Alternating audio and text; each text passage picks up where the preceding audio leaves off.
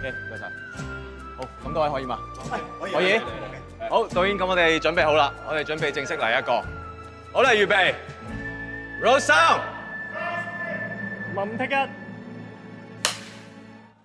Action！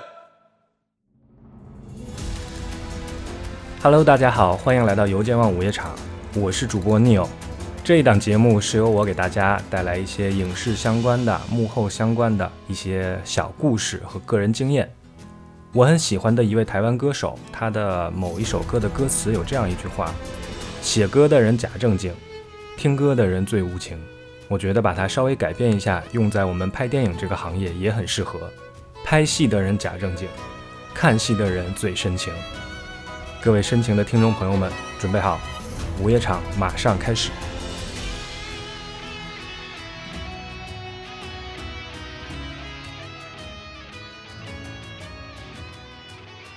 一首歌可能是记录了你一个时间段的一个心情啊，或者说能够把你带回到那个时候的心境里面。呃，就是我我发现有一个趋势，就是现在好像我们很少会听到，呃，比如说一个歌手他出一整张专辑的这种，啊好像现在都是单曲啊。因为因为对，因为我我我年纪比较大 嘛，我小时候听歌的时也候不就大也嗯不 就是听，比如说听磁带或者听 CD 的时候，那个时候你是会从头到尾把整个专辑全都听一遍的对啊，然后你可能一段时间会反复不停的听那一那一一本带子或者一一张 CD，一整张专辑的歌就陪伴你很长一段时间啊。但是现在呢，可能是随着这个呃技术的更新啊，还有这个这个是互联网的发达呀，就变成。呃，这种所谓的电台式的，你下一曲随机到下一曲，随机到下一曲，就没有了以前那种一整张专辑的这种感觉。嗯嗯，这个我不知道是好是坏啊，但是我就觉得现在好像听歌没有以前那种特别过瘾或者特别沉浸的感觉。嗯不会，呃，我觉得这里面有很多多方面的原因都在起作用，可以这么说。首先，第一，呃，传播载体发生了变化。过去咱们是磁带和 CD，嗯磁带就不用说了，你你想准确切歌这个事儿基本办不到，对吧？嗯包括黑胶唱片也一样，就是那个小时候还经常玩儿，说哎，摁多少导带就到下一秒就正好是这个的啊开始啊啊就大家需要找一找。而且过去的就是 CD 的整张，就是这一张专辑吧，一张专辑的整个曲目的排布，可能制作人本身是有他自己的想法在的，所以那会儿才会有什么 intro 啊。完了，第一首是什么？啊第二首是什么？啊哦第一首一定要放一个就是带入大家的一个一个风格的东西。到第二首可能是就是整张专辑最好听，或啊大家哪说哪市首场是效益主最打啊？对，就市场效益最高的一首歌。嗯三四就是一定要稍微安静一点儿的，就不能再是那种特别特别闹腾的曲子。嗯，嗯完了，到五六大家皮一点儿了啊，再放几个就是节奏感强一点，但是相对来讲就是可能复杂一点，就市场化没那么程度高的一些东西。嗯完了，再往后可能快到结束的时候，再放一个总结性质的，带一点合唱也好啊，或者就是就总结感、告别感很强的一种学。就总之，他一张专辑从头到尾排下来，是有一个非常严谨的思维逻辑在里面的。嗯，它是有编排的。对，它是就是它是整个专辑呈现的一个很重要的一环。嗯，但是呢，我们到了互联网时代，大家可以自由选择歌曲之后，其实就把这种就是专辑编排的这这一层就给打破掉了。这个系统或者这个体系就不存在了，感觉。呃，对，就是也有一些人现在还习惯，比如说一张专辑听到底这种，但是你就拿我跟老婆来说，我们俩在车上放歌就经常听十秒就切，听十秒就切，嗯，嗯就嗯找一个一开始旋律就能抓住我的，我才会说白了就是我才会投入我的时间给他，再往下去听。嗯就就是感觉我跟刷抖音短视频一样，哎哎三秒对钟我不好看我就刷下一个，啊对划过去了啊。对，有些比较犀利和极端的，也不叫极端，就是一些犀利的一些看法，觉得短视频毁掉了音乐。嗯其这种这种说法其实挺多。对我我个人是一个中立偏负面的态度，就是我不特别去抨击这个事情，嗯，因为它能给我们带来的一些好处，也不能说完全没有。嗯嗯嗯，我只能这么讲，就是我觉得现在 social media 的各种技术在发展，包括咱们是咱小时候的那个什么小灵通哪儿能听歌啊，对吧？ 发个短信都费劲。现在一台手机集中了所有的功能，对，试听全部都给你占满。嗯，所以说呢，而又加上互联网时代大量信息的涌入，就是你的选择变多了，反而人会变得很迷茫。嗯多了之后，你就不知道该怎么去选，所以就是都都是在占用大家时间的这种东西，所以噪没声错会变得越来越大。呃，像我们剧组百杨文啊、月明哥说的，就是整个社会的商值在逐渐提升，就大家都在加速，那个精神状态也在加速，嗯生活节奏也在加速，嗯嗯嗯，大家的时间就显得非常的宝贵，就是我特别喜欢用英文去翻译，就 invest your time，嘛就是嗯投入你的时间给一个什么东西，就这种契机越来越少了。所以呢，商业音乐的这种运作在一起来，商业音乐的特点就是要抓流量、抓听众、嗯抓这种播放量，完了就是传播力度。对所以呢，就会要求大家，首先大家可以仔细观察，就是很多呃流量很高的歌有一个，包括榜单上的一些歌曲是，首先旋律变短了。嗯过去你可能起承转合一个旋律，比如说咱们唱一首歌，呃，它旋律是有一个起，有一个中间转一转，完再结束，它是有一个很完整的一个句落，就是就是一个断句在里面。嗯现在可能更多的是非常非常短的一个乐句 phrase，就是乐句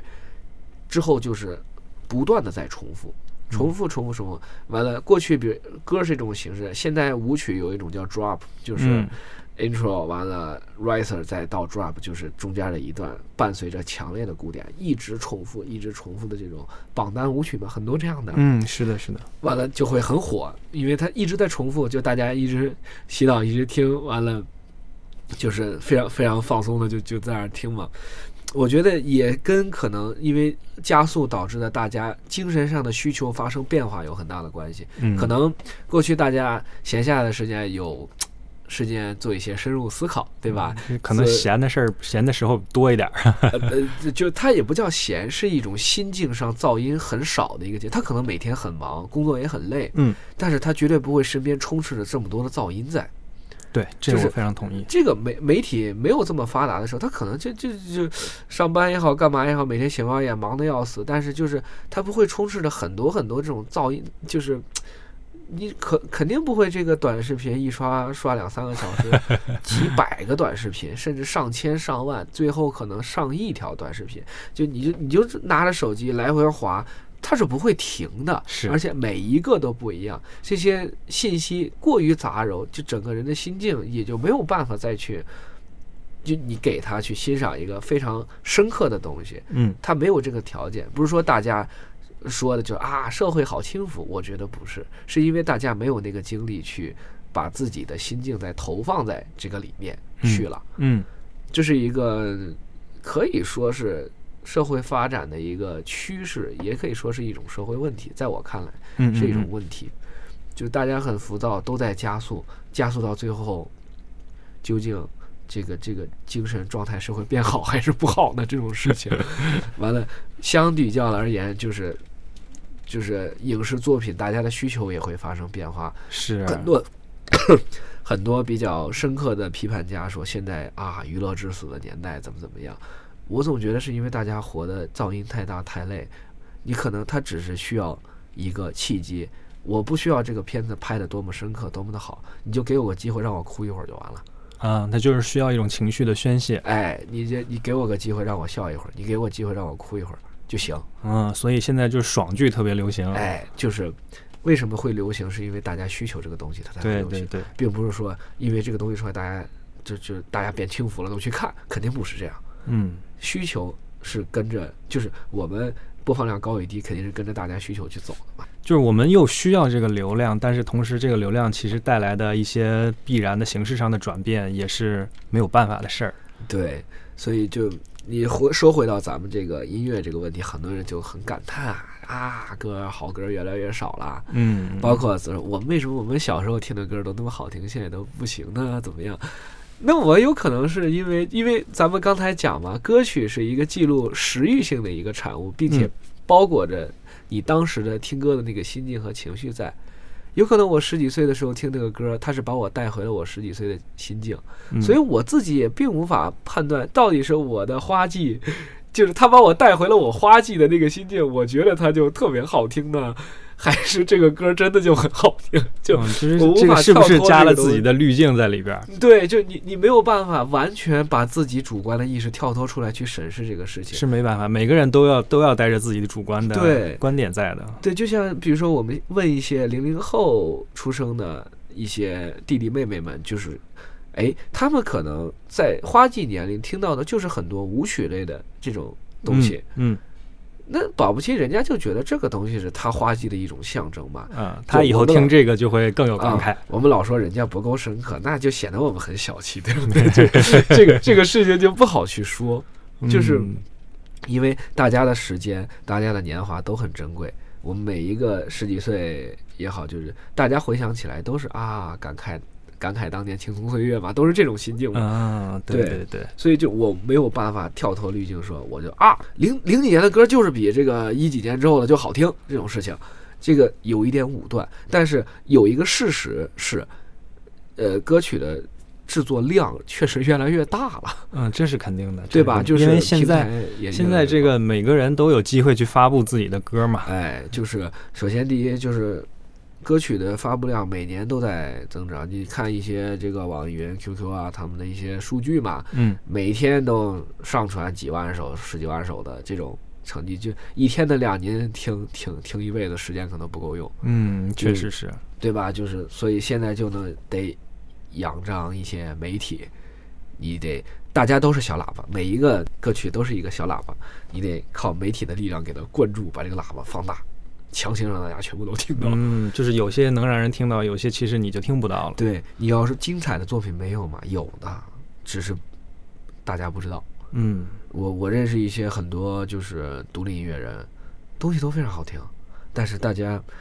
就是真是不知道，而且有这个，我不知道是不是跟那种信息茧房这种观念是类似的哈，嗯就是你圈层随着信息爆炸，结果反而圈子变得越来越小了。因为你只会对那一个类型的东西哎感兴趣了。对，完加上大数据推送这嗯些，你就越难越难以去蹦出你自己的这个信息空间去聆听到别的东西，除非它是一个权威，嗯，没除错，非它保留着主流媒体的这种权威性。他有话语权。哎，就大家无论是就是宣传的力度很大呀，或者怎么样，就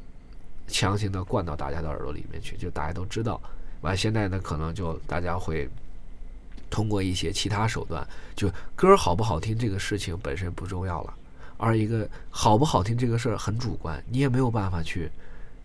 以一个量化的标准去评判它，嗯当然有一些专家是可以把它量化起来，嗯，就好听与不好听，他是知道的。在我看来，其实就是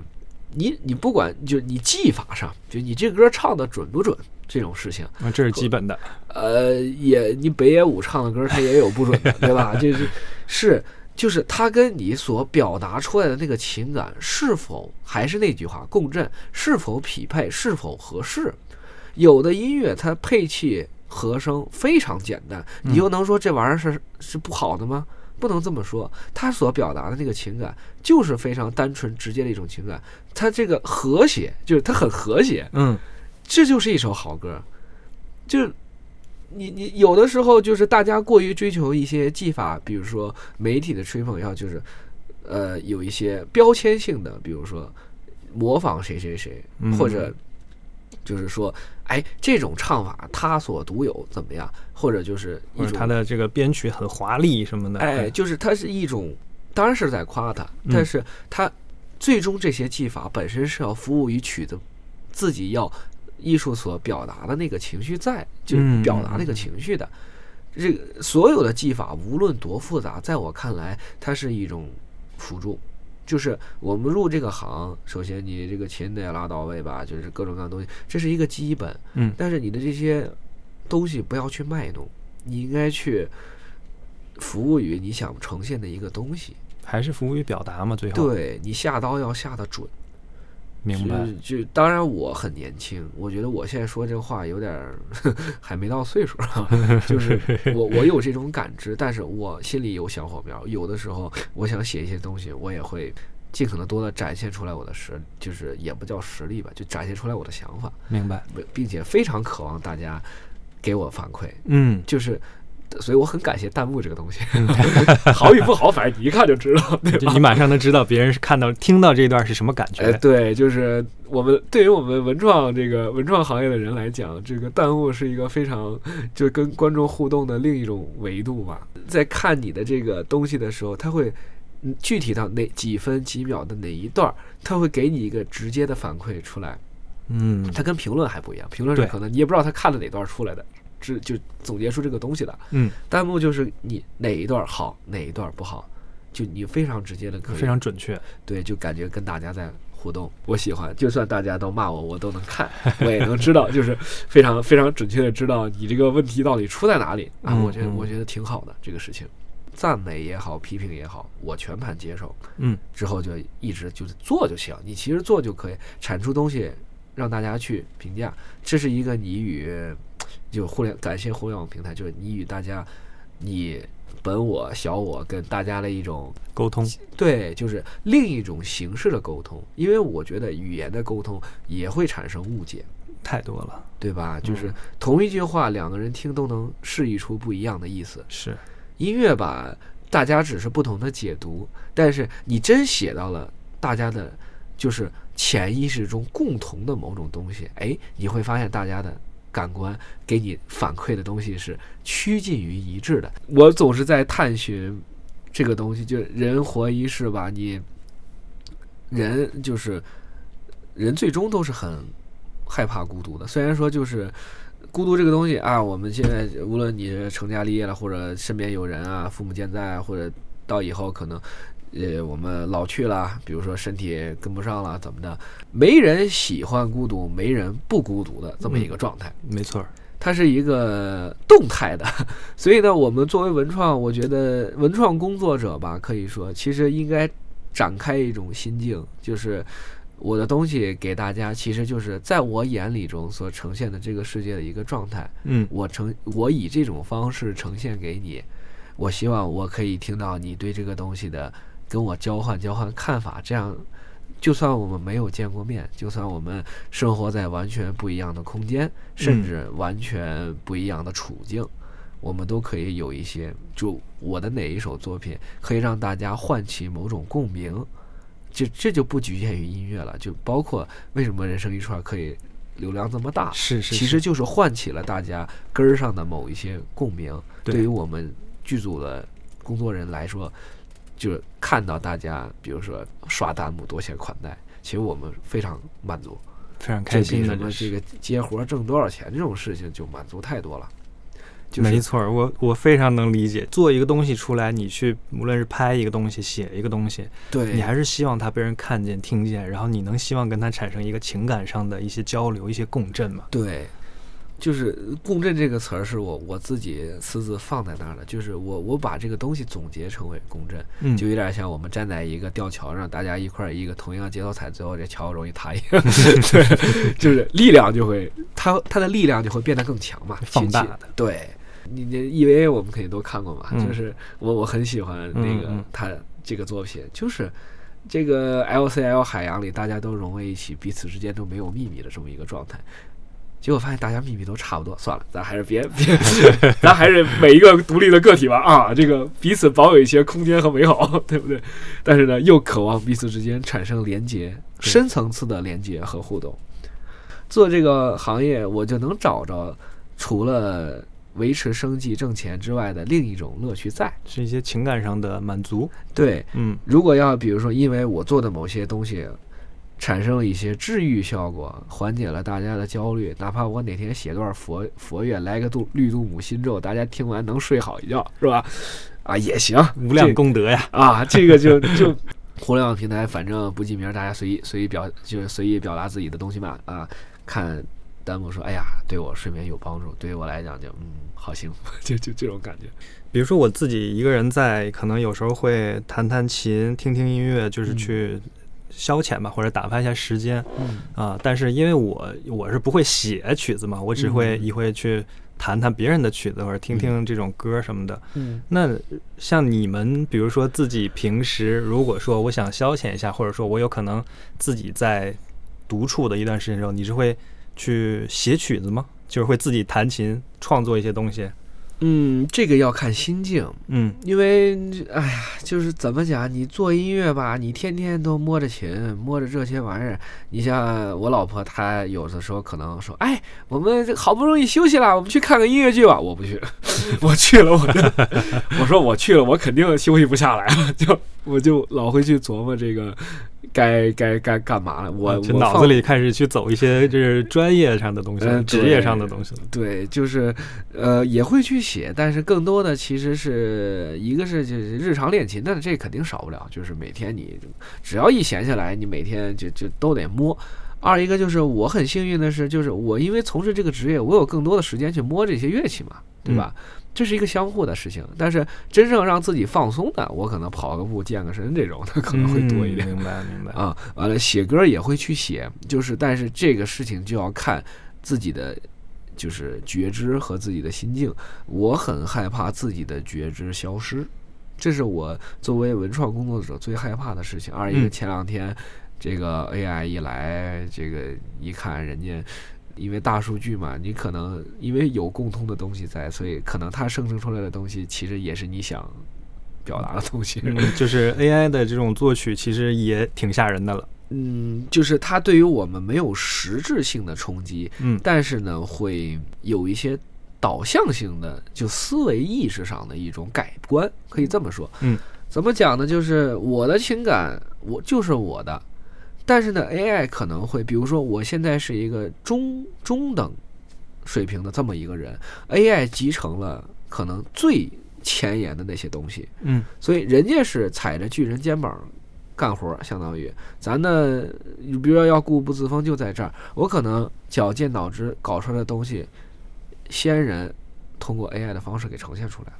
我我比较害怕的是这个东西哦，啊，但是当然，其实这个也是源于对自身专业上的一种不自信吧，可以说，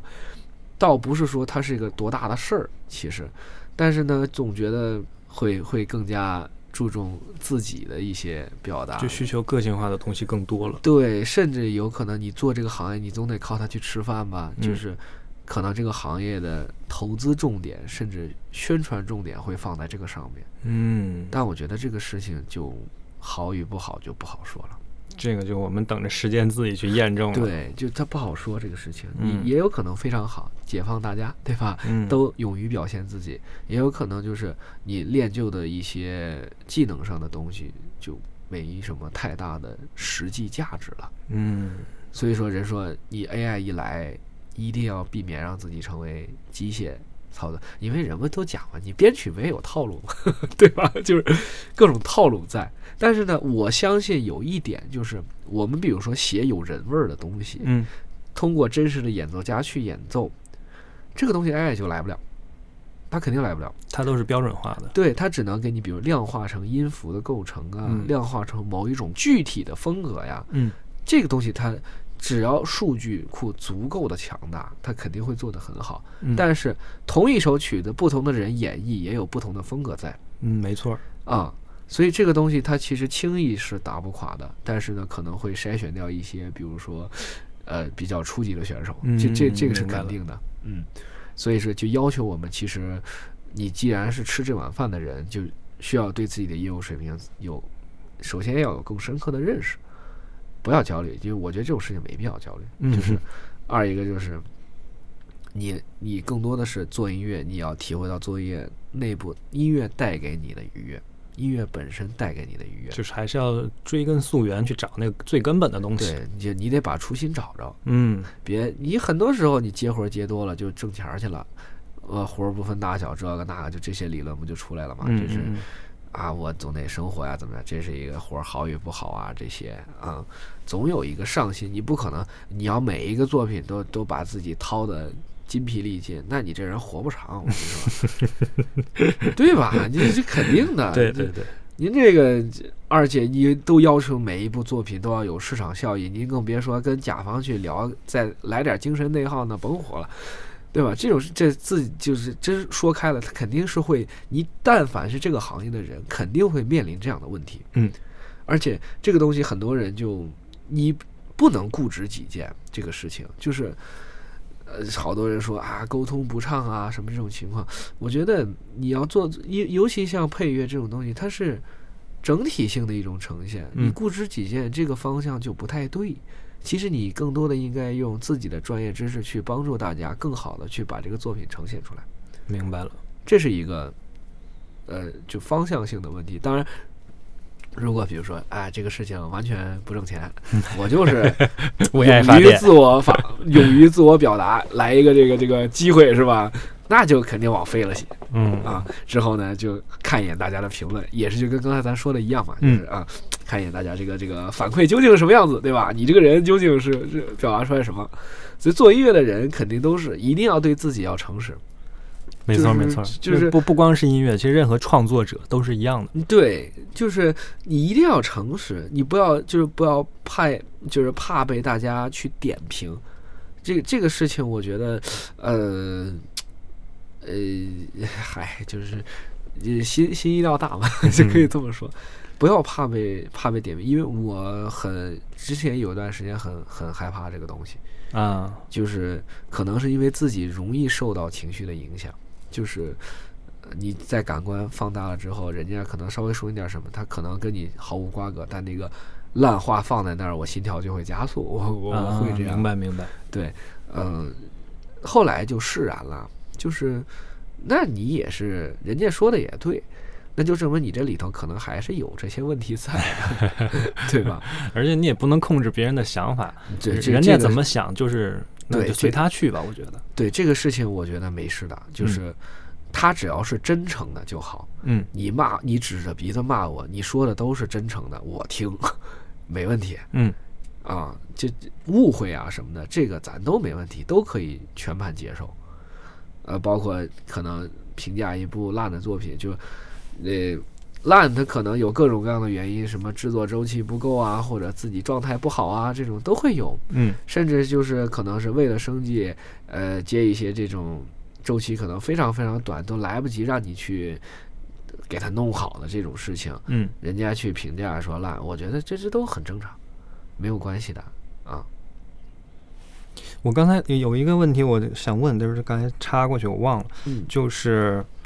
呃，这么说，就是比如说我们做呃影视的这些人，我们看一个片子的时候，我去分析它的好坏，我可能做一个过程叫拉片儿，嗯就是我逐场戏、逐场戏，或者甚至逐个镜头、逐个镜头去看，嗯然后呢，我从里面找到它的一些逻辑关系，或者说创它的这个导演呢，或者编剧他为什么这么写、这么拍啊？那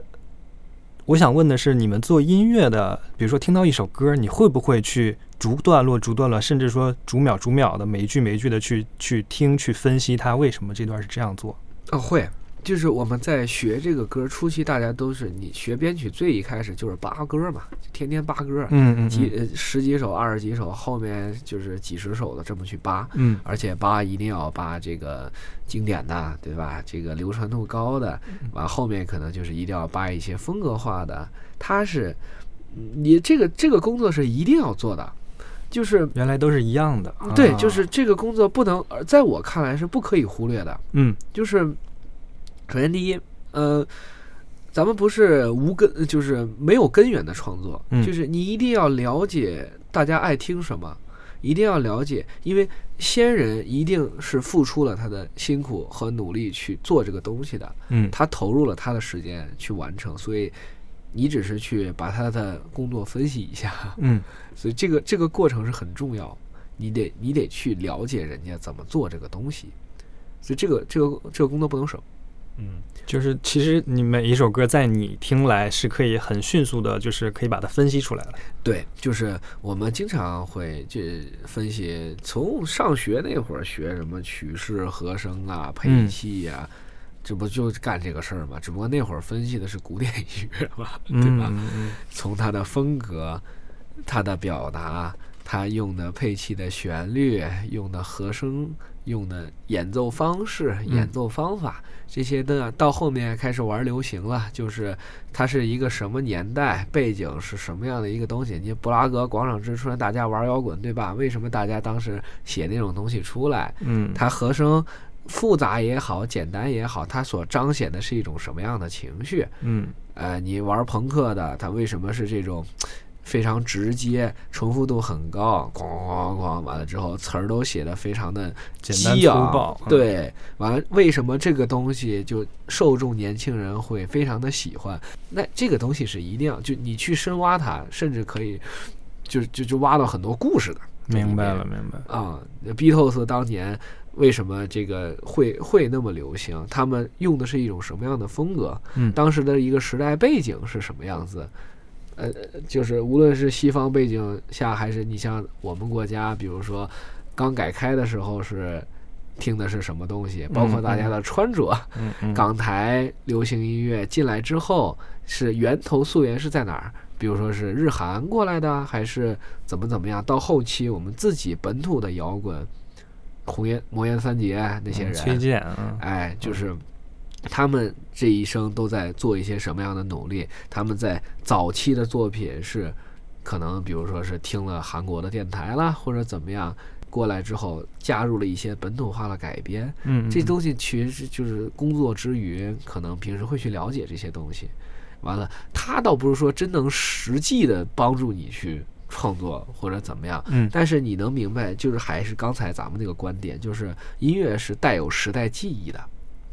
就是它既有时代的情绪记忆，又有时代背景的历史记忆在，就是很简单，就是世界杯主题曲每年都不一样，对吧？嗯，呃，你一听那歌儿你就想起来那个夏天了。哎，对，就是法国世界杯用一个什么样的曲子，完了德国世界杯又用了一个什么样的曲子，都不一样。之前那个北京台那边就是世界杯那会儿也采访过嘛，就是说，哎，这个为什么这次这个哈呀哈呀要用用用用这种类似 reggae 的东西？嗯，完了那首嘟咕嘟咕哒哒，为什么就就感觉像一个神曲一样啊？就这些，其实大家都是有记忆的，虽然可能它会沉没在时代的一个浪潮里面，但是你过多少年，你这歌一响起来，你就你就自己就瞬间就回到那个时候了。没错，没错，没错。我觉得这音乐最最大的一个特点就在这儿。那你像你做影视配乐这一行嗯的话，你有没有？咱不说偶像嘛，就是说在这个行里面的前辈或者是名人，你觉得做的特别好，或者你想成为他那种的？呃，如果是经典学院派，就是约翰威廉姆斯，哦，因为 我之前做乐队拉过《哈利波特》，哎呀，太难 了那曲子。 对，就但汉斯 Zimmer 就就不说了，对吧？嗯当然也不是说咱就光知道这些耳熟能详的人，是因为他们为什么耳熟能详？是他开创了某种风格。嗯汉斯 Zimmer 就肯定不说，就是电子音乐和传统的音乐相结合，就是传统的 acoustic 相结合。嗯它拓展了整个视听的边界。你比如说，一个交响乐团，贝斯到小提琴，嗯就可能就音域就这么多，没贝斯错最低也就到那儿，嗯它就能给你再来个合成器，把贝斯更低的东西全给你弄出来，嗯，更。高的就背景一些就是 pad 力的那些，嗯，它给你营造出一种电子音乐的生产氛围。完了，再去研究怎么样把这些电子音乐和我们传统交响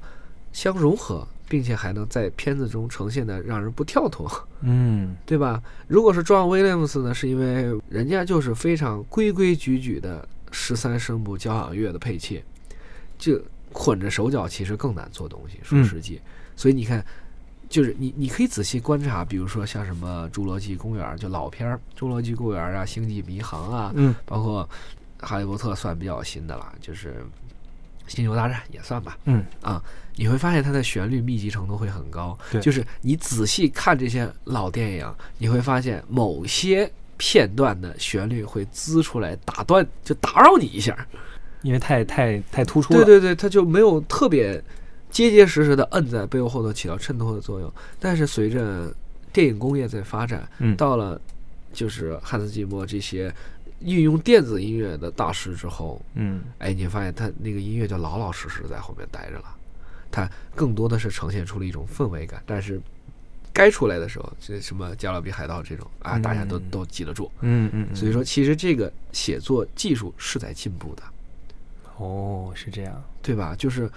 不是说你这个啊音符用的少了就退步了？我觉得是下刀下了更准了。大家的嗯艺术艺术上从这种互相 respect 到互相配合的这么一个过程。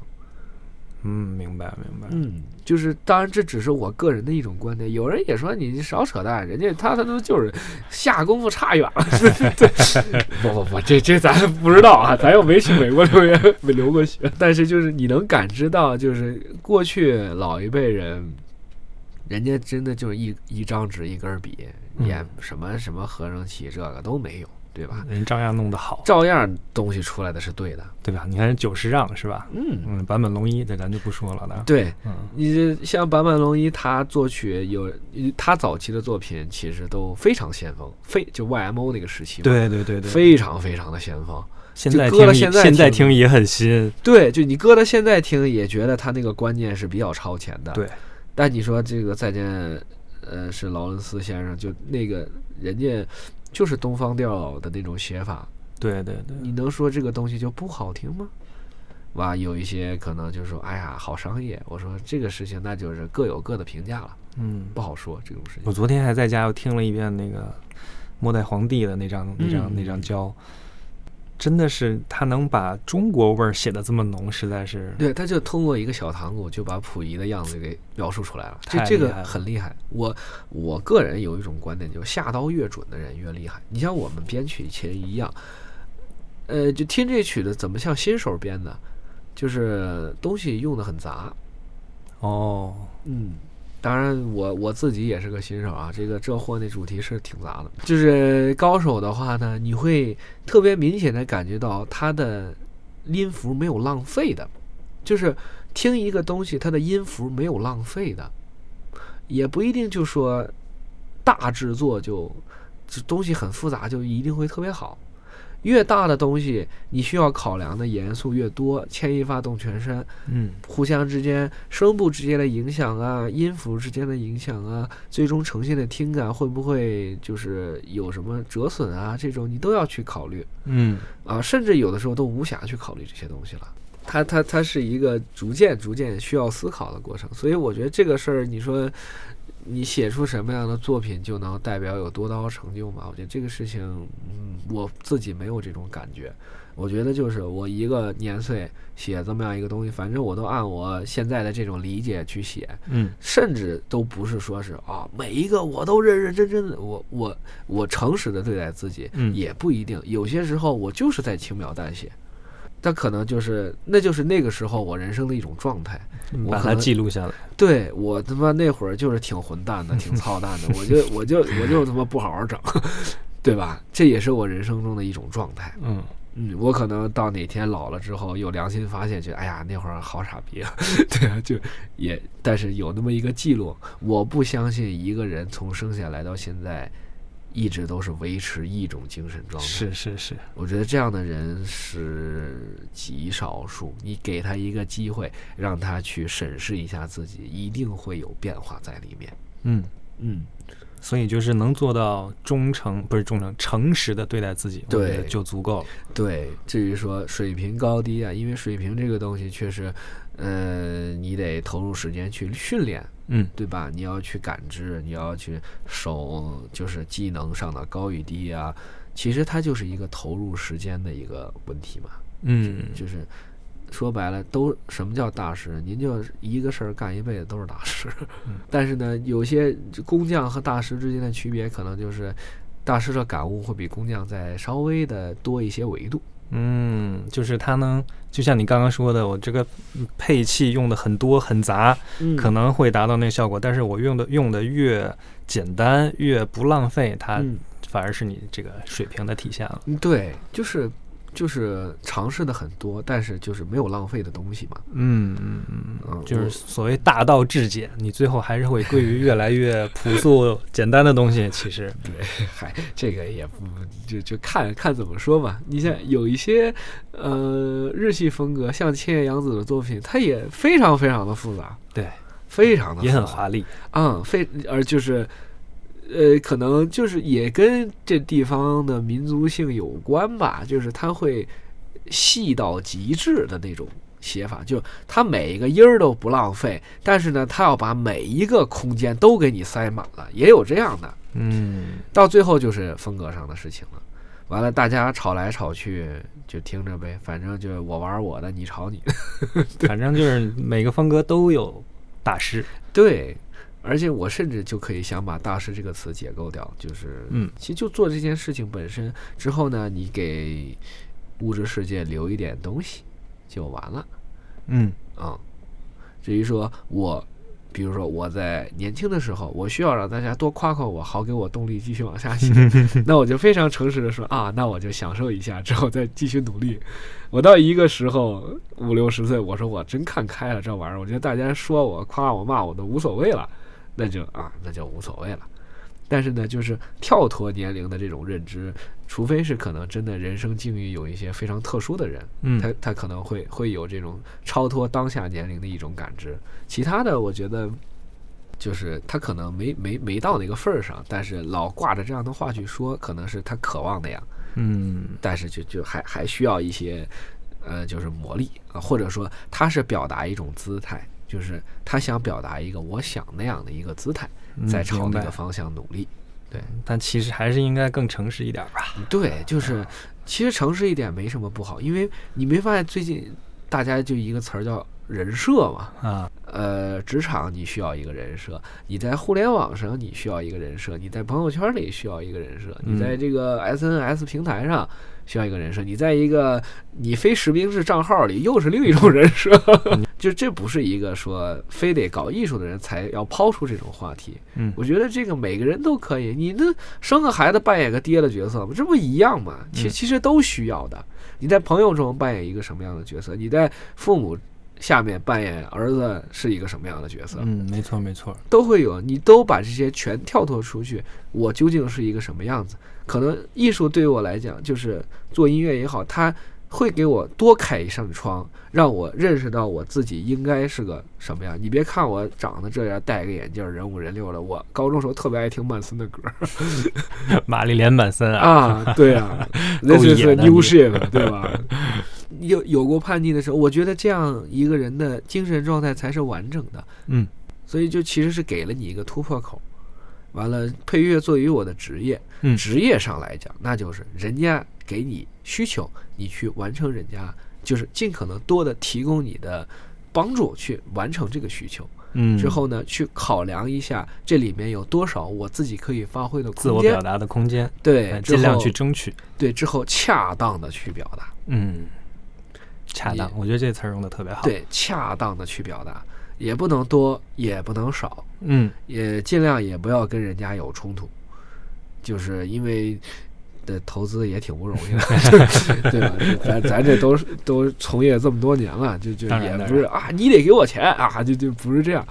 对吧？目的最终是要把这个东西好好的呈现给大家。嗯嗯我觉得说的特别好。嗯，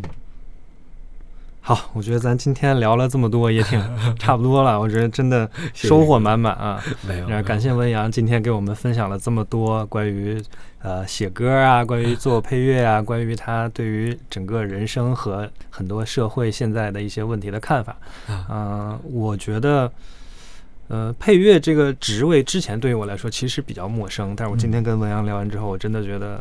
有了很多深刻的理 解。谢谢，哎我那我我也比较肤浅，其实我觉得还没到那个时候，你永远无法想到，就是你到了那个量之后，又是一种什么样的心境，这个是是想象不到的。是人生嘛，就是对我对们要对去体验这些东西，就是一步一步的成长，然后去接纳新的东西，变成新的人，对都是这样的。对，做配乐虽然是职业，同样也是一种体验，就是你去构想一个浪漫的空间，就是人家电影啊，或者是纪录片呀、纪录片基于真实多一些哈，嗯嗯嗯呃，电影啊，包括动漫作品啊，是给你构想出了一个浪漫的空间，嗯你呢去帮助大家一起去实现这个浪漫的空间。这个其实就跟什么这个绘画呀，包括写小说啊都一样，嗯，没错，它是一种体验，完了是一种觉知。对于我来讲，最吸引我的事情就是和大家的一种互动，良性互动。嗯啊老负能量也 不行，就是良性互动，良性互动比较比较有利于身心健康。那我们今天节目也就先到这里，然好后嘞咱们以后有机会可以再聊。 没问题啊谢谢好超哥，，好嘞，好嘞，谢谢文阳，哎，哎，再见。拜拜。亲爱的听众朋友们，欢迎你订阅我的节目，当然更欢迎您的推荐和转发。如果你们喜欢我的内容，可以直接在 Show Notes 里面扫二维码，请我喝一杯咖啡，也可以在爱发电上为我们的节目发电。你们的喜欢和支持是我更新下去的动力。如果对节目有什么意见和问题，也欢迎到评论区去留言互动。好，我们邮间万物一场，下周见，